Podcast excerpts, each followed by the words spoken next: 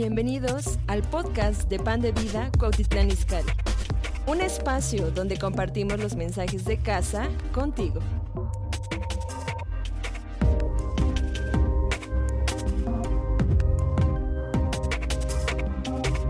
Y bueno, dile a tu vecino, no te afanes, dile.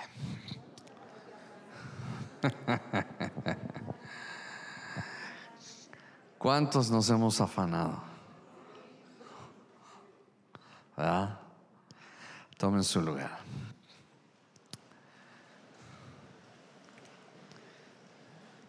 Gracias. Gracias.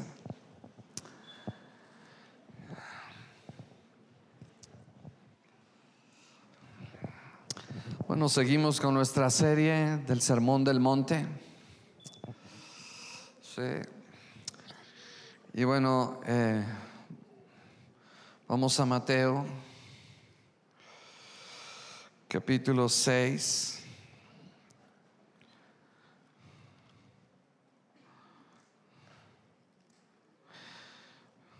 Pero antes de ir a Mateo 6, si eres tan amable, Alex, por favor, de ponerme Mateo capítulo 7, verso 24. Y luego nos vamos a ir a Mateo capítulo 6, 25.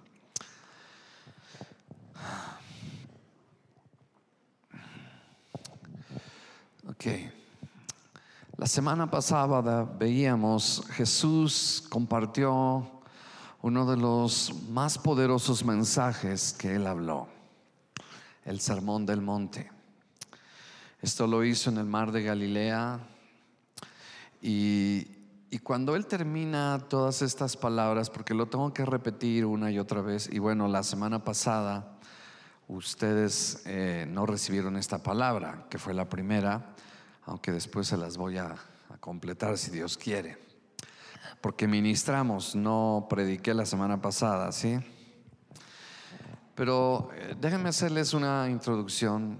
Eh, Jesús habló del sermón del monte, de las bienaventuranzas. La semana pasada hablamos de pobres en espíritu, de las bienaventuranzas. Y cuando Jesús termina de dar esta palabra, esta enseñanza, está delante de la multitud en el monte. Y bueno, aquellos que hemos ido a Israel, ¿cuántos han ido a Israel? ¿Cuántos quieren regresar a Israel? Eh, nadie quiere ir a Israel. Bueno, yo voy a Israel. Gracias por su entusiasmo. No, pastor, siempre hay conflicto, siempre hay bombas. ¿Sabes que Israel, escucha esto, es el lugar más seguro de la tierra? Nada más por una razón. El Señor dice, el Señor guarda a Israel. Y lo ha hecho por siempre. Y quiero decirles antes algo que me hizo me hizo llorar. Una de las señales del tiempo del fin, escuchen esto,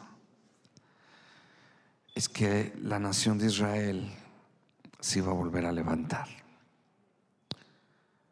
Ok, es el centro de la tierra, es un lugar muy importante, conexión entre África, Europa, Asia. Babilonios, fenicios, griegos, muchos intentaron sembrar la tierra de Israel y todos fracasaron. Mark Twain, un escritor, que algunos lo conocen, él llegó a ese lugar y dijo, qué terrible desierto. Aquí no se produce absolutamente nada. Está muerto. Pero saben que cuando Israel y los judíos empezaron a hacer aliyah, regresar o subir a Israel, hay una profecía en Ezequiel donde dice que todos los que llegaron antes a esa tierra, a ese desierto, la tierra no respondió para que floreciera.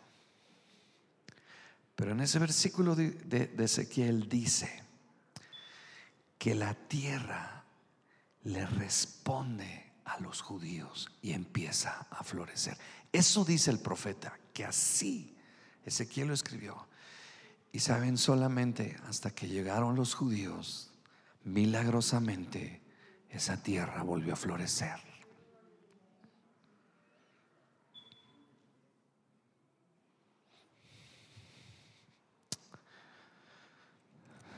Dicen, ¿dónde dice eso? Espérenme.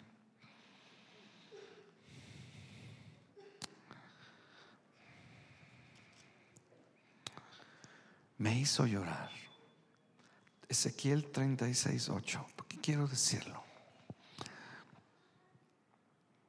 Por favor.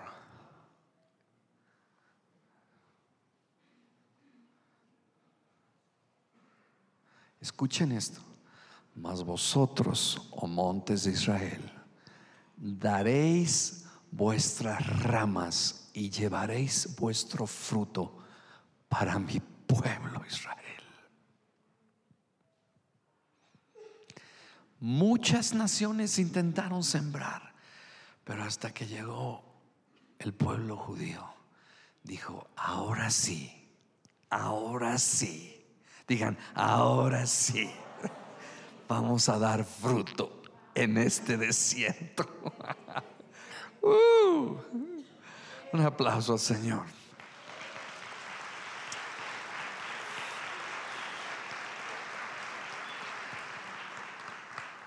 Esa, tú te pones a analizar este versículo y lo que está diciendo, llegaron los babilonios y el desierto dijo, mm, mm".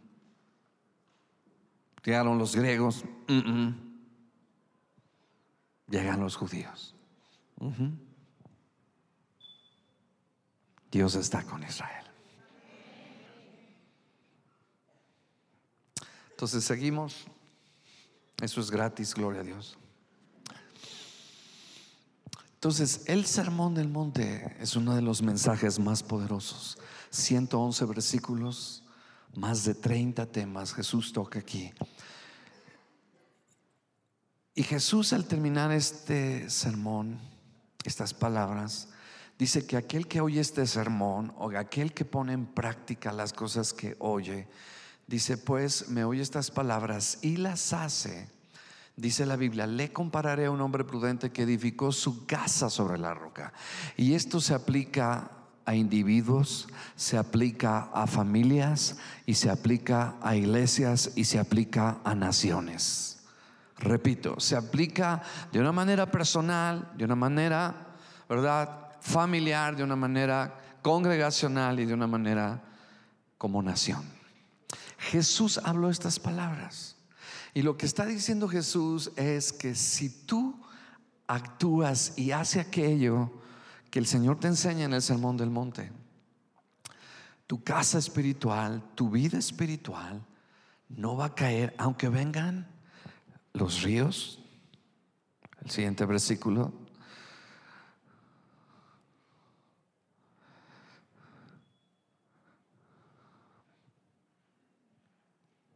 No, ¿dónde andan?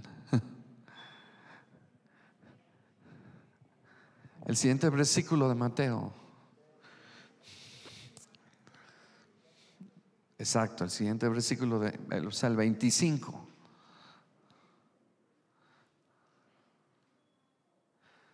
Descendió lluvia, vinieron ríos y soplaron vientos. Y hoy vamos a hablar sobre las preocupaciones. Y lo quiero leer de esta manera. Descendió la lluvia, los ríos, los vientos de estrés, de preocupación, de ansiedad, y golpearon contra aquella casa. Y no cayó, porque estaba fundada sobre la roca. A ver, otra vez lo leo y después vamos al pasaje. Descendió lluvia, ríos, vientos, de estrés, de afán, de preocupación y golpean contra nuestras vidas, contra nuestras, ¿verdad? Mentes, familias. Y dice, y no cayó porque estaba qué? Fundada sobre... ¿Y cuál es esa roca? Vamos Jesús. Y ahora vamos a Mateo, capítulo 6.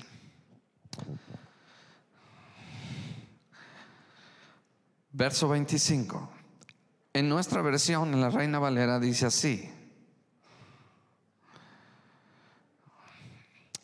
Por tanto os digo, no os preocupéis. En su versión dice, no os afanéis. Pero saben que el contexto de ese versículo 25 habla, en el versículo 24 dice, ninguno puede servir a dos señores porque aborrecerá al uno o amará al otro, estimará al uno menospreciará al otro. No podréis servir a Dios y a las riquezas. O en el griego es mamón.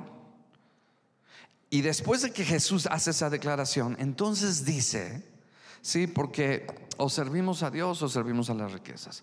Y tú puedes tener tu trabajo y puedes tener tu negocio y con todo y eso servir a Dios. El punto es cuando caemos en un estado de afán, de ansiedad, de preocupación, de estrés. Y eso es lo que nos hace servir a las riquezas y no al Señor, porque nos llenamos de ansiedad, de afán. Y por eso entonces Jesús dice en el siguiente versículo, por tanto, os digo, ahora Jesús es Dios, el que está hablando aquí es Dios hecho carne. ¿Me están siguiendo? Dice, por tanto os digo, no os afanéis por vuestra vida, que habéis de comer, que habéis de beber, ni por vuestro cuerpo, que habéis de vestir. No es la vida más que el alimento y el cuerpo más que el vestido. Y luego dice, mirad las aves del cielo. Saben, eh, observen las aves. Muchas veces cuando me levanto temprano a estar en mi tiempo con Dios, oigo las aves. Y cada vez que las oigo, me dicen que descanse en Él, que no me afane. Porque si Dios Escuchen, si Dios alimenta a las aves, lo hará por ti y por mí. Si nosotros, si nosotros descansamos en Él. El punto es que nosotros no queremos eh, soltar nuestras cargas, nuestras preocupaciones. El Señor siempre nos dice, suéltalo y decimos, te alabo Señor, pero esto yo lo manejo mejor. Suéltalo suéltalo, hijo. No, no, Señor, este, tú ocúpate de lo tuyo, yo me ocupo de lo mío. Ok. Entonces, cuando tú no lo sueltas, Él no lo puede tomar. Cuando tú lo sueltas, entonces Él lo toma. Lo tomas, Él lo deja. Lo sueltas, Él lo qué? Lo tomas. A ver, otra vez. Para que se lleven esto en su corazón. ¿Lo tomas? Díganlo con ganas. Ustedes ya desayunaron, no se hagan. ¿Lo tomas? ¿Lo sueltas?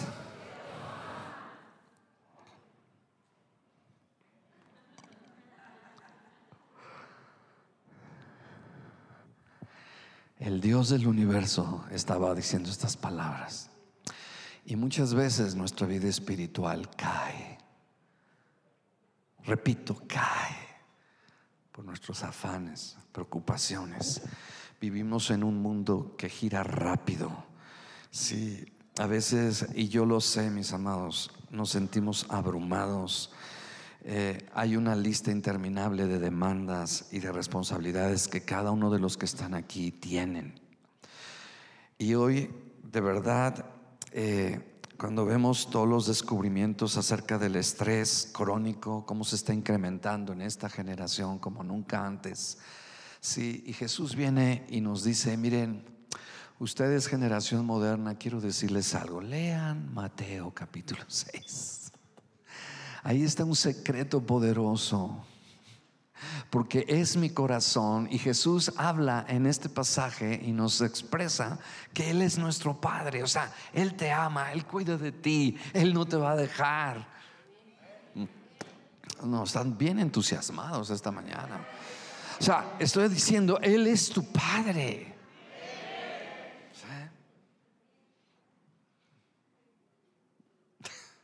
Yo pienso en mis hijos, digo, yo he sido proveedor Y yo nunca veía a Aarón, ¿verdad? Así, ay, no tengo ya zapatos, ¿qué voy a hacer?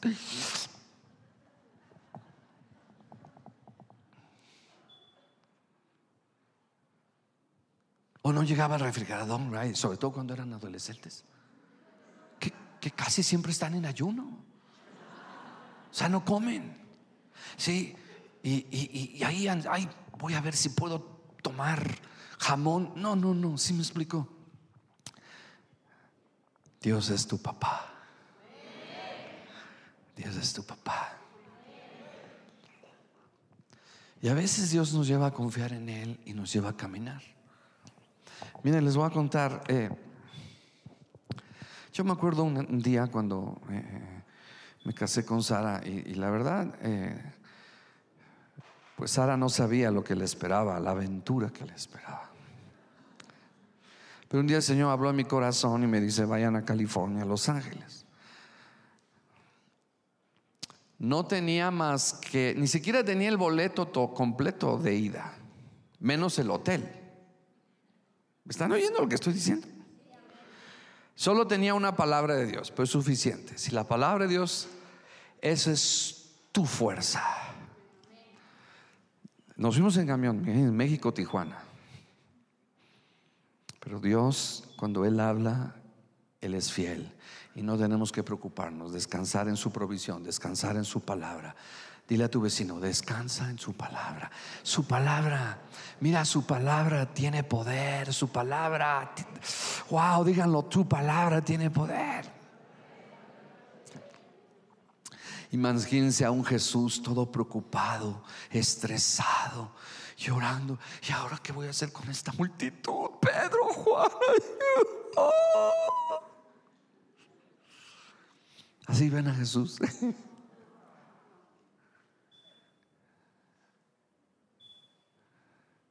Acá Pedro afanado, tratando de pescar toda la noche. Y nada, man, ni un charal. Y llega la mañana y le dice Jesús a Pedro, ven Pedrito, préstame tu barquita. Buscar el reino de Dios. Apoyemos el reino de Dios. Y Pedro dice, órale, te la presto. Imagínense, era su púlpito, ¿no? Y luego Jesús le dice a Pedro, está de risa, ¿no? Le dice, boga mar adentro, echa tus redes al mar.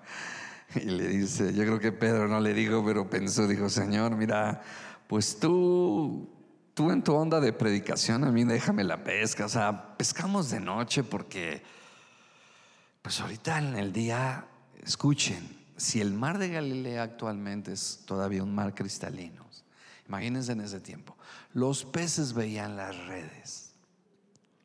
A ver, quiero que vean este milagro. Los peces veían las redes. Y Jesús le dice a Pedro que eche sus redes.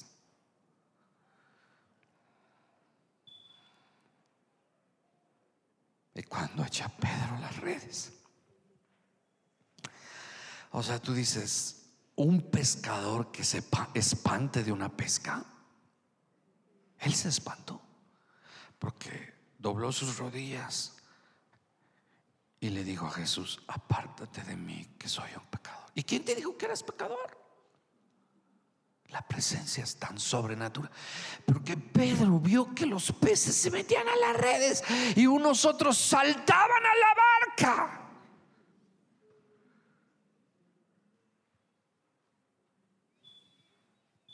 Dile a tu vecino, no te afanes. Que si Dios dice, Él va a proveer si tú confías en su palabra, Él va a proveer. Proveer.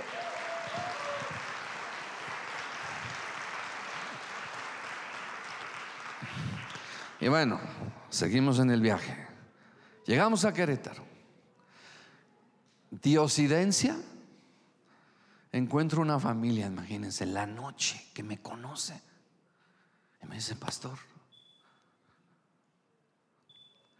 no sé por qué, pero siento darle esto a usted. Y yo dije, gloria a Dios. Seguimos. Para no hacerle larga la historia, llego a Los Ángeles. Fuimos a ese lugar, esa conferencia. Y Sara me dice, ¿y qué, qué habitación tenemos? Le digo, aguántame tantito.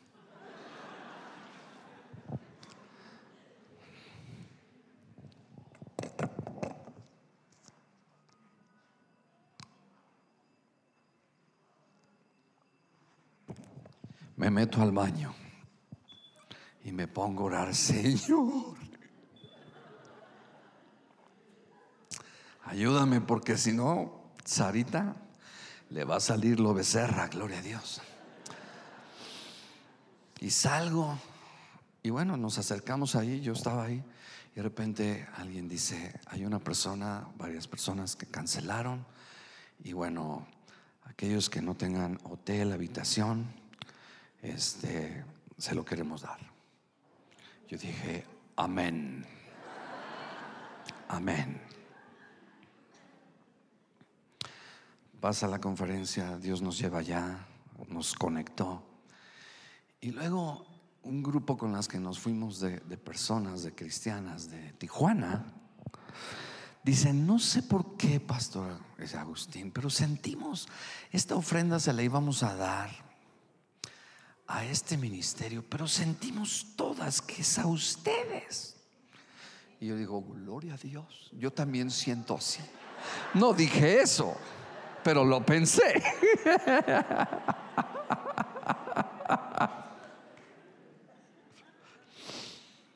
Y yo me acuerdo, nos regresamos con dos maletas llenas de ropa, porque fue una buena ofrenda, y nos regresamos en avioncito, gloria a Dios. Dios es fiel. Cuando tú confías en Él y no estás ansioso y preocupado, dan un aplauso a Jesús. Porque Dios quiere hacer eso por nosotros, mis amados.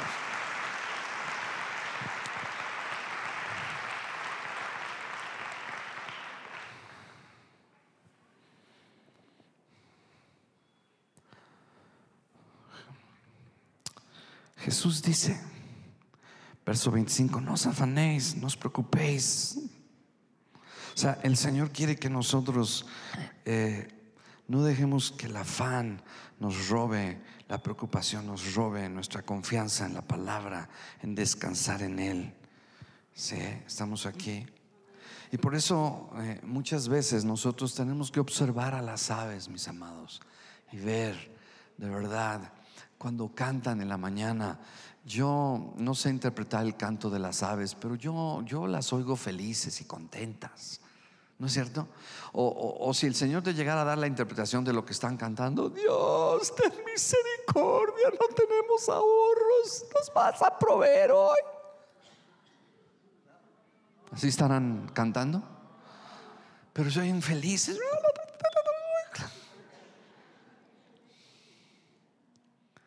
Dile a tu vecino, canta para que Dios te provea. Pero en vez de cantar, andamos, y, ¿y qué voy a hacer? Y el diablo por acá, híjole, en lo, en lo que tú te quejas, es cortada tu provisión en esa área por tu afán y tu preocupación.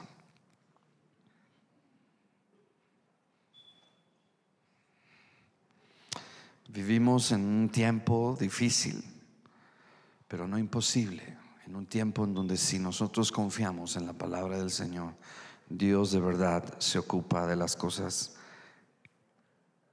que Dios tiene para nosotros.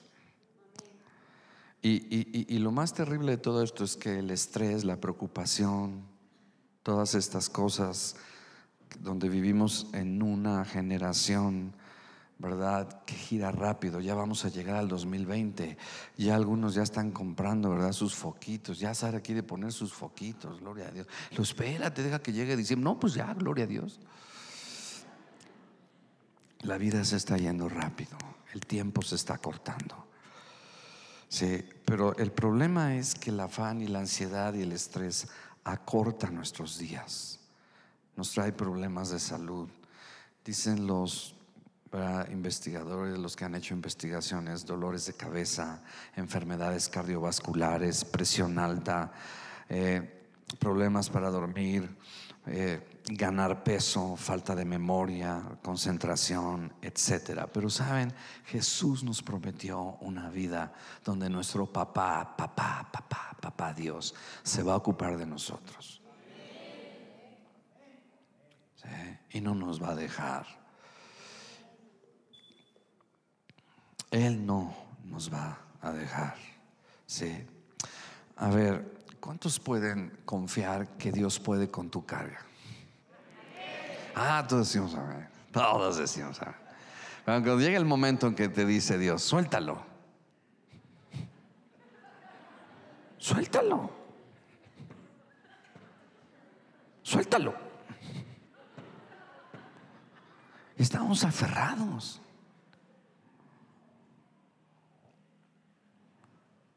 Está como el arqueólogo, eh, llega a un pozo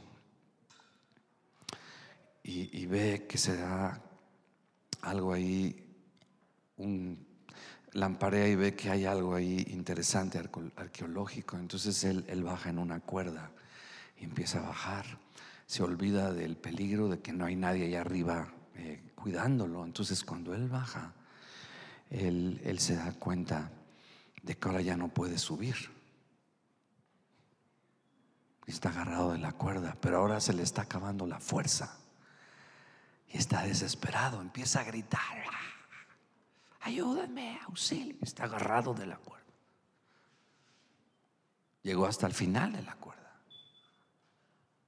Aferrado. La agarra con fuerza. Y se pone a orar, ¿verdad? dice, bueno, pues Señor, aquí estoy en tus manos. Y se suelta de la cuerda. Y estaba a solamente 7 centímetros del fondo. Y así nos pasa. Nos agarramos y el Señor nos dice, suéltate que yo te sostengo.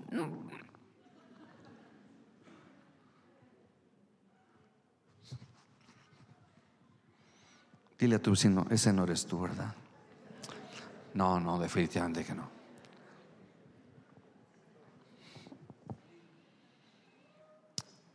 Creo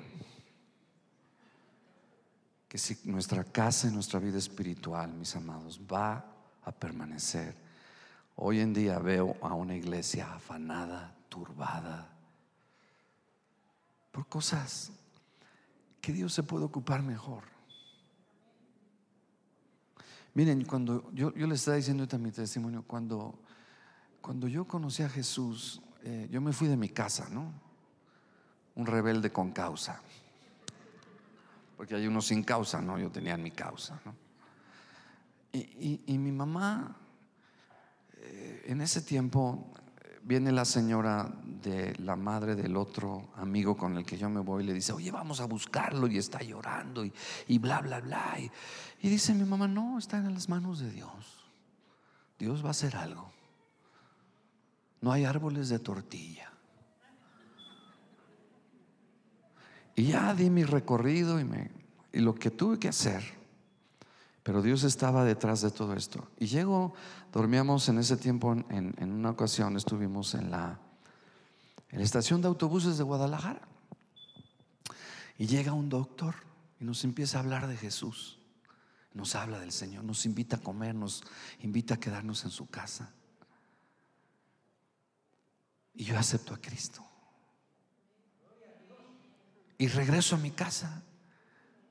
Y mi mamá me soltó. Y llego a pedir perdón. Y llegué mansito. Gloria a Dios. Gloria a Dios. Y ahora, cuando, si hay un hijo, alguien que no está caminando con Dios, tienes que confiar y dejárselo a Él. Jesús es, es, real. Jesús es... Y escuchen esto.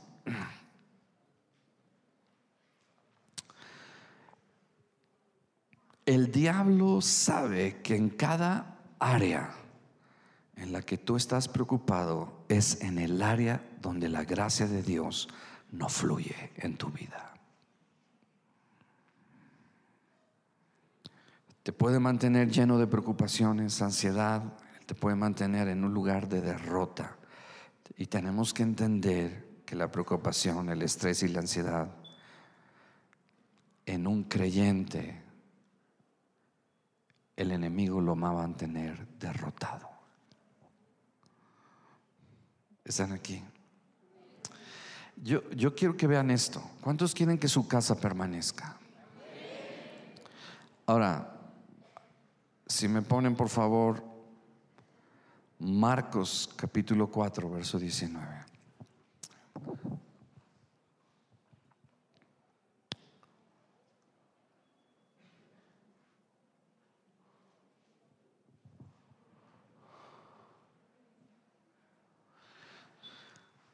Esto no lo dije en la mañana, pero dice, pero los afanes de este siglo, digan los afanes de este siglo Digan todos los afanes de este siglo.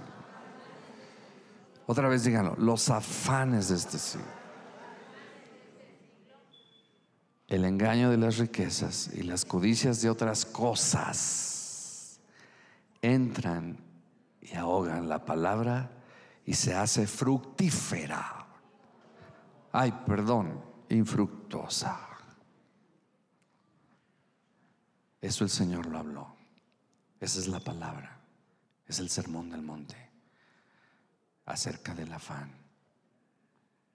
Por eso es que eh, tenemos que eh, confiar en el Señor. Muchas veces eh, vienen, vienen los, los, los afanes, las preocupaciones, y tenemos que tener la disciplina y saber que nuestro Dios es Dios y que de verdad Dios es fiel a su palabra. ¿Cuántos saben eso? Dios es fiel a su palabra. ¿sí? Dios es fiel a su palabra. Digan todos, Dios es fiel a su palabra. Ahora, vamos al verso 33 de Mateo 6. Y nos vamos a quedar aquí. Dice así. ¿Están aquí?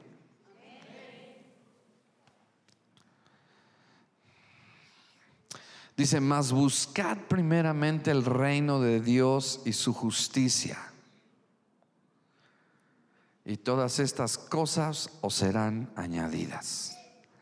Dice, mas buscad al último el reino de Dios. Ah, es que a veces así lo vivimos. Perdón, ¿sí me oyeron? A veces así lo vivimos. Dejamos el reino de Dios al último. Pero sabes una cosa, aunque tú acumules riqueza, Jesús dijo que es más el cuerpo que el vestido. Si el Señor te da un cuerpo pero no te da salud, ¿me explico? A veces, ¿a poco no sucede en esta generación? Trabajamos, trabajamos, trabajamos, acumulamos, acumulamos, tenemos más. Y luego viene un tiempo, un momento en donde toda nuestra riqueza la invertimos en doctores, en doctores, en doctores, en doctores. Muy serios esta mañana. Bueno, gloria a Dios. Pero dice el Señor aquí, más buscar primeramente el reino de Dios. Y saben una cosa, a veces hemos dejado el reino de Dios y hemos decidido afanarnos, hacerlo en nuestras propias fuerzas. Yo voy a ser mi propio proveedor, yo voy a ser mi propio Dios. Y le echamos ganas y nos afanamos y decimos, yo puedo y suéltalo, no lo suelto. Y Dios te dice, pon primero mi reino. No, no, no, primero es el mío, gloria a Dios. Dile a tu vecino, primero es su reino, no el tuyo, dile.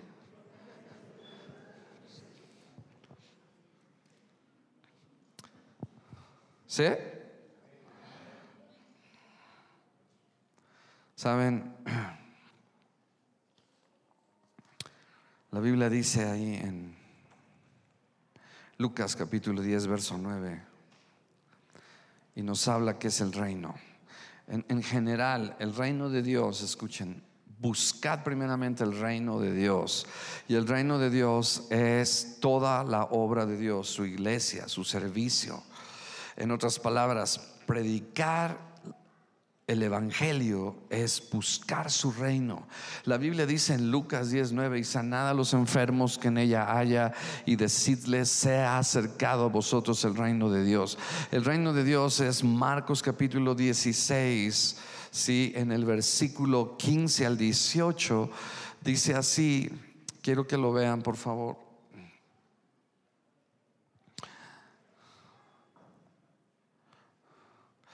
Y les dijo, id por todo el mundo y predicad el Evangelio a toda criatura. Fíjense, me están diciendo, el que creyere y fuera bautizado será salvo, mas el que no creyere será condenado. Y estas señales serían a los que creen en mi nombre, echarán fuera demonios, hablarán nuevas lenguas. Tomarán en las manos serpientes, si viven en cosa mortífera no les hará daño. Sobre los enfermos pondrán sus manos y sanarán. Esto es el reino. Jesús habló de que busquemos primeramente su reino, pero hoy lo último que hacemos es compartir de Jesús. No queremos hacerlo, nos da pena, etcétera. Pero sabes una cosa, si tú amas al rey, de ese reino es hermoso compartir a otros. Porque eso es buscar el reino, todo lo que es la obra de Dios. A veces eh, lo más abandonado es el reino de Dios, pero mis amados, yo he visto que aquellos que han buscado el reino de Dios, gloria a Dios, Dios siempre les va a proveer. Cuando eh, ponemos en primer lugar, Vamos a suponer que de repente haya un evangelismo y tú estás, ¿verdad?, en tu negocio y puedes dejar a un empleado y poderte ir a compartir el evangelio y tú dices, bueno, pues quédate aquí, yo voy a poner al reino de Dios primero y lo haces. Déjame decirte que esto funciona, yo lo he vivido, yo he visto y no solamente en personas que no, no son pastores, sino son personas que viven una vida secular, tienen sus negocios, pero le han puesto primero, ¿verdad?, el reino de Dios y Dios siempre va a proveerte, siempre te va a dar, siempre te va a suplir. Gloria a Dios. Pero ahora eh, estamos tratando de buscar nuestro reino, hacerlo nuestras fuerzas, afanarnos y dejar que el enemigo nos llene de estrés, de preocupación. Ok, ¿quieres hacerlo a tu manera? ¿Quieres hacerlo como tú quieres? Ok, yo te dejo, yo te suelto, hazlo como tú quieras. Pero sabes una cosa, la provisión que tú estás buscando está en mi palabra y la Biblia dice más buscar primeramente el reino de Dios Buscar primeramente el reino, lo último, lo segundo, lo tercero, lo cuarto. ¿Cómo está el reino de Dios en tu vida? ¿Cómo está la obra de Dios en tu vida? Mis amados, todo lo que vemos en este mundo va a pasar. Lo único que va a permanecer es lo que tú haces para el Señor y va a ir contigo por toda la eternidad. Dios es un Dios que nos dice a través de estas palabras más, buscad primeramente. Dice ahí primeramente, primeramente, primeramente, primeramente. ¿Sabes una cosa? Cuando Elías, el Señor lo manda al arroyo de Kerit y los hermanos cuervos van y le dan pollo y le dan tacos al pastor y bueno, le proveen de comida, pero se secó el arroyo y después Dios lo manda, lo manda a casa de una viuda y esa viuda pues tenía un poquito de harina y un poquito de aceite. Y Elías le dice, ¿sabes qué? Haz una torta. Dice, bueno, la verdad es que íbamos a comer algo y estábamos esperando ya nuestro funeral, porque nos íbamos a dejar morir. Y viene Elías y le dice, pero ¿sabes qué? Hazme a mí primero. Qué profeta tan abusivo, sin vergüenza. Mira nada más este profeta, man, dejar esta viuda sin aceite. Y sabes que la viuda obedeció. Por eso muchas veces no ponemos a Dios en nuestras finanzas primero, no diezmamos, no ofrendamos, no hacemos aquello que Dios dice. Dios es primero, Dios es un Dios de lo primero, mis amados. Y dice la Biblia que esta viuda le preparó, véanlo en la escritura, pero lo dice que preparó primero para Elías, porque Elías estaba representando el reino de Dios. Era el mover de Dios, era el mover de Dios en ese momento, era el mover de Dios en su tiempo, en su generación, representaba el reino de Dios. ¿Están aquí? Y lo hizo la viuda de esa manera, pero dice que no faltó ni el aceite ni la harina. Y vivió por muchos días, gloria a Dios. ¿Cuánto es lo que dio? Dio en realidad algo pequeño, pero Dios se lo multiplicó. ¿Por qué? Porque puso primero el reino que estaba representado por el hombre de Dios. Pero hoy decimos, no, ¿qué va? Que Dios te provea. Pero yo no te doy nada.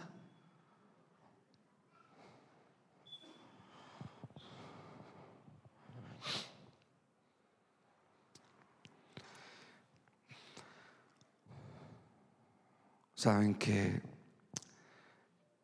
tenemos que mirar cuánto de nuestro tiempo, cuánto de nuestra vida está invertido en el reino. O sea, esto yo no lo inventé.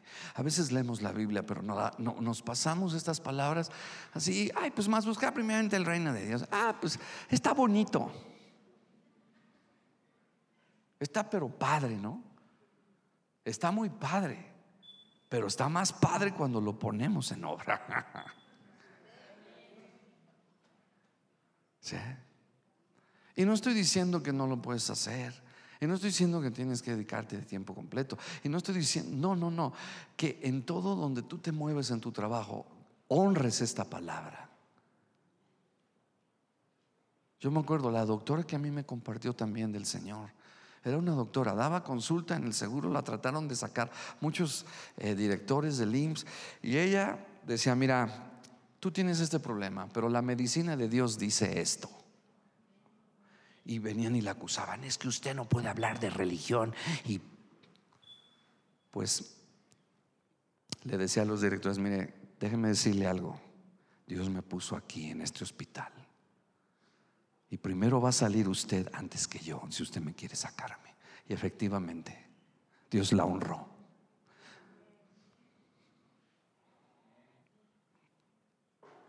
Digan todos, busca el reino. Agarra tu dedo y hazle así. Agustín, busca el reino. A ver, pero tú diciendo, busca el reino primeramente. ¿Eh? Algunos dijeron, mi reino, Señor mi reino, venga mi reino, venga mi reino, venga mi reino, venga mi reino. No, no, no, no es tu reino, es su reino. Ahora la segunda parte.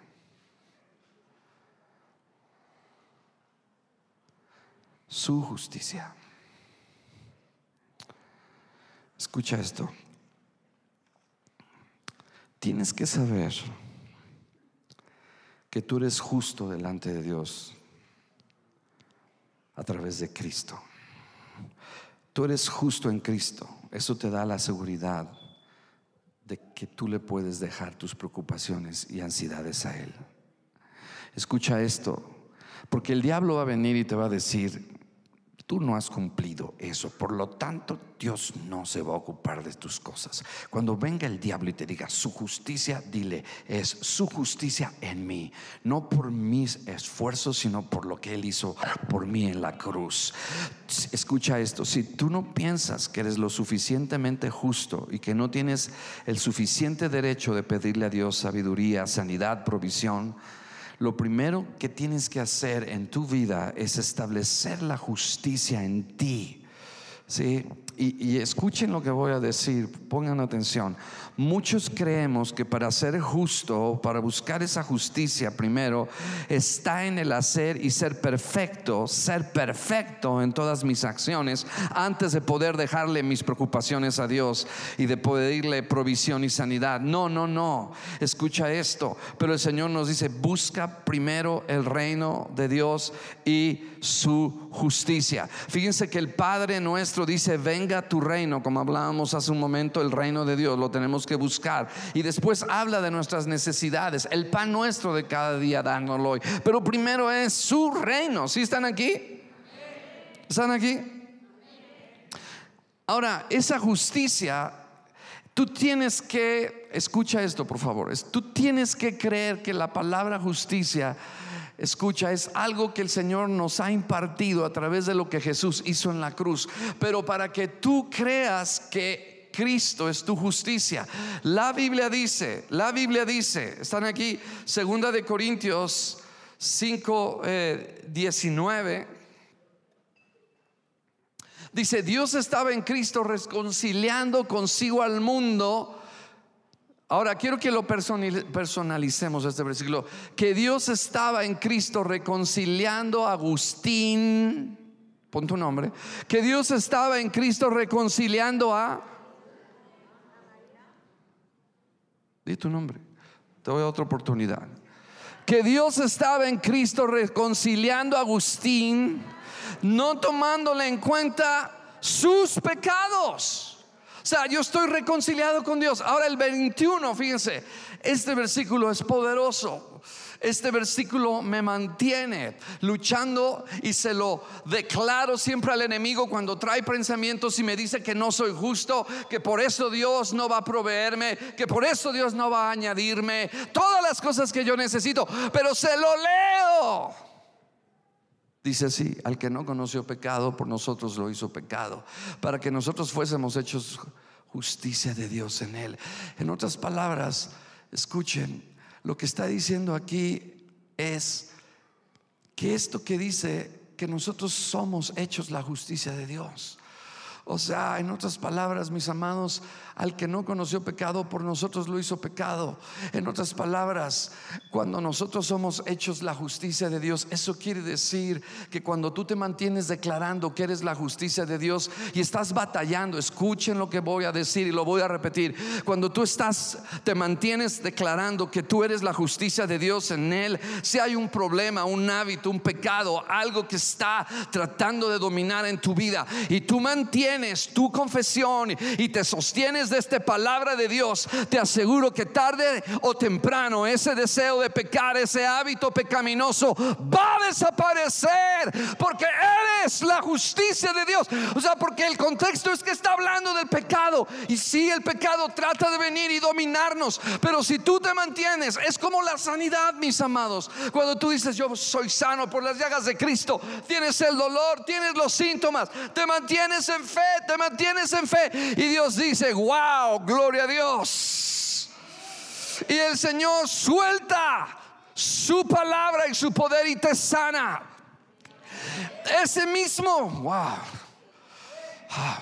Ese mismo versículo, pero hablando de cosas pecaminosas, tú declara, yo soy la justicia de Dios en Cristo. Yo soy la justicia de Dios. No me importa si estás en drogas, pero si tú te mantienes declarando la palabra de Dios, yo sé que el Señor te va a liberar porque tú eres la justicia, porque el pecado es vencido a través de lo que Cristo hizo y cuando tú empiezas a creer lo que tú eres, hemos sido hechos santos. Nosotros fuésemos hechos santos nosotros fuésemos hechos libres, nosotros fuésemos hechos nuevos, hombres, nuevas mujeres, hombres y mujeres que no desean pecar, que no desean hacer esas cosas. Gloria a Dios, porque soy la justicia de Dios en Cristo Jesús. Wow.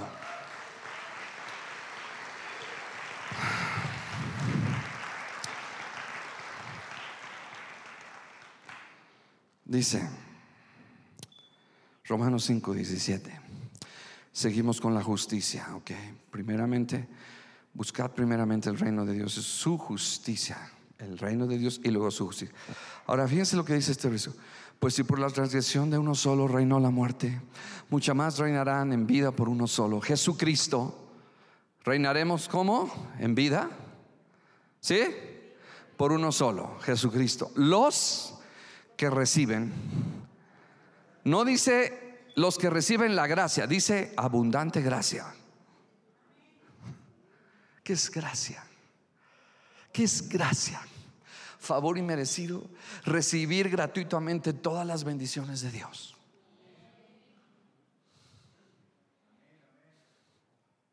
¿Estás aquí?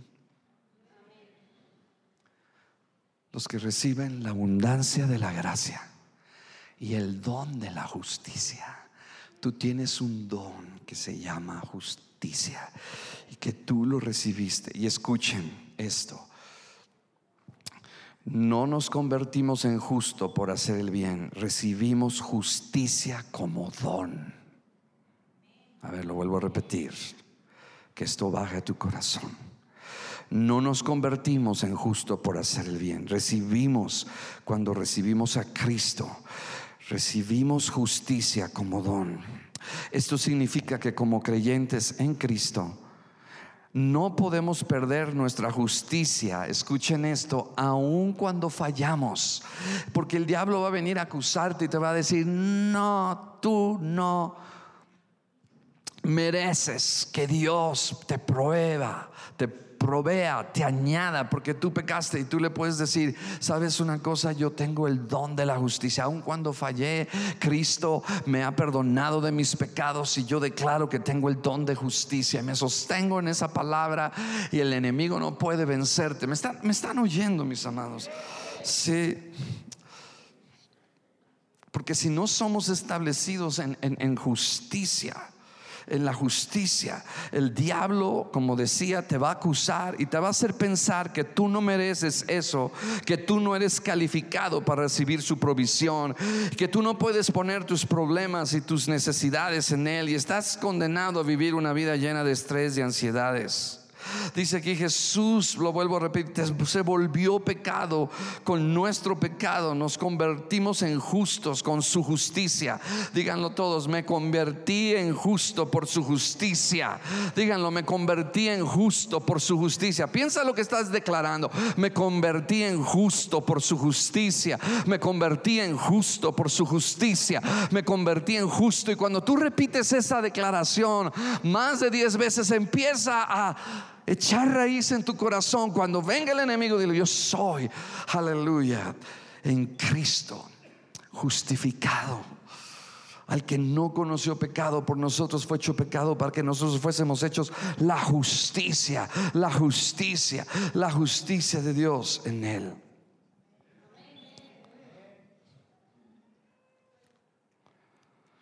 Ahora vamos al verso 33 otra vez.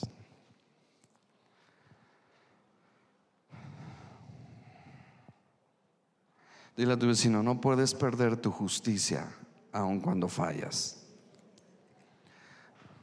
Ahora eso no quiere decir una licencia para pecar, me explico, pero vamos a fallar. Pero lo que sí te puedo decir es que cuando Cristo murió por nuestros pecados, Él murió por nuestros pecados en el pasado, en el presente y en el futuro. ¿Están aquí? Es más, cuando Cristo murió, tú tú y yo no nacíamos. Era, en ese momento, eran nuestros pecados en el futuro, si tú te pones a pensar. ¿No es cierto? ¿Sí o no? Eran en el futuro.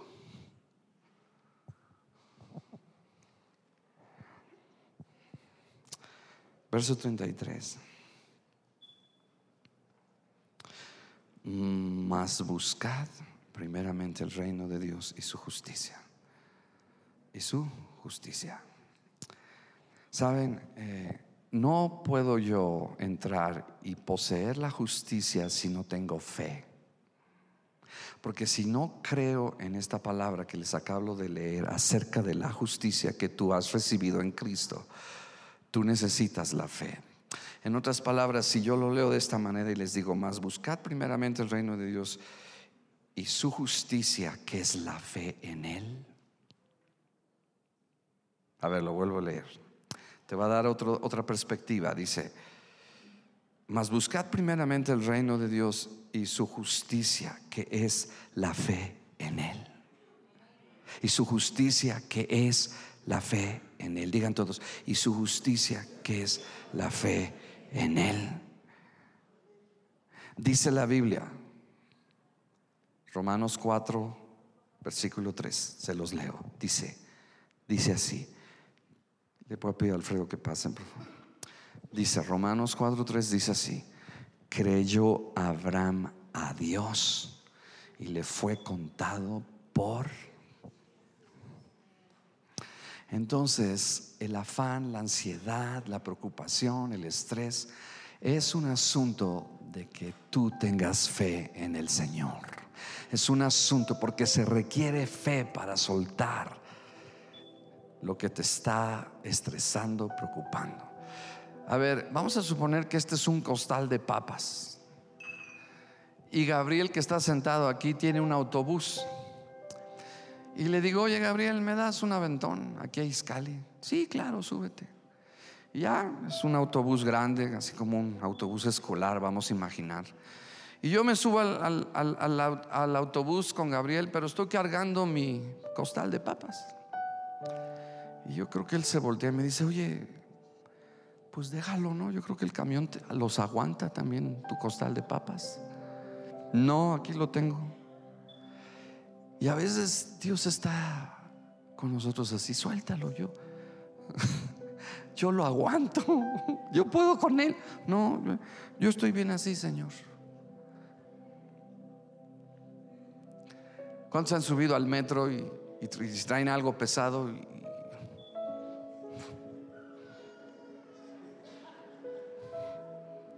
Qué ridículo, ¿verdad? Pero ¿qué dice el Señor? Suéltalo, aguanta. ¿Se me explico? Hemos perdido una pasión por el reino. Y a veces los afanes, las preocupaciones han ahogado la palabra.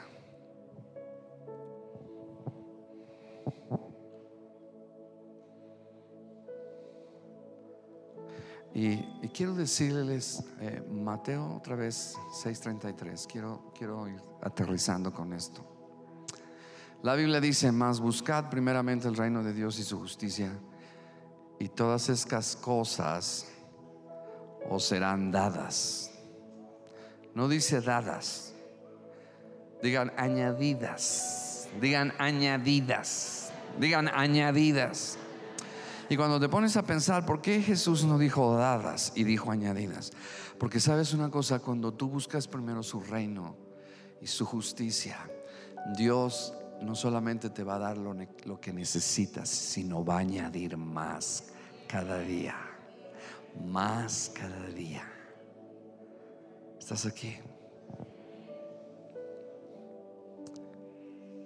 Dios es un padre, Dios es un padre bueno y tiene un corazón amoroso.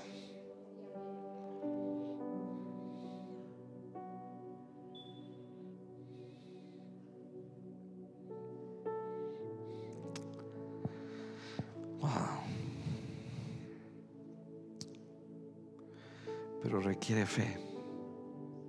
Requiere fe para soltar al Señor tus preocupaciones y ansiedades.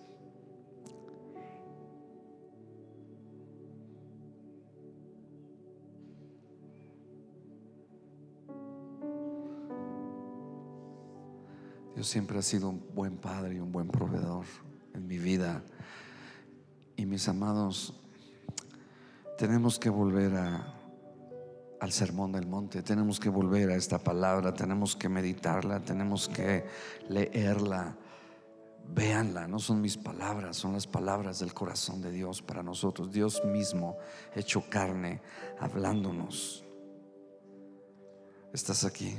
Hablándonos, hablándonos, hablándonos, hablándonos.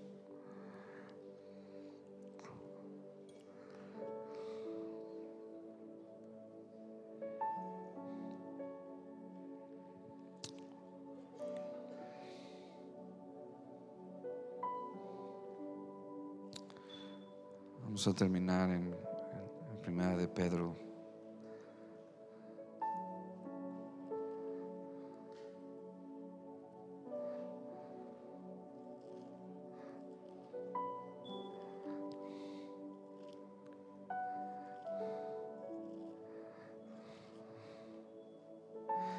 ¿Cuántas veces cuando el Señor me pedía sembrar una ofrenda para un ministerio que estuviera predicando el reino de Dios? Y a veces depositaba mi semilla y a veces, como dice la Biblia, llorando. Pero le decía, Señor, yo deposito esta semilla para tu reino, para que tú proveas para pagar la carrera de mis hijos. Y Dios siempre es fiel. Están aquí. Y aquellos solteros se las voy a decir según la versión San Agustín. Mas buscad primeramente el reino de Dios y su justicia, y los chicos y las chicas serán añadidos.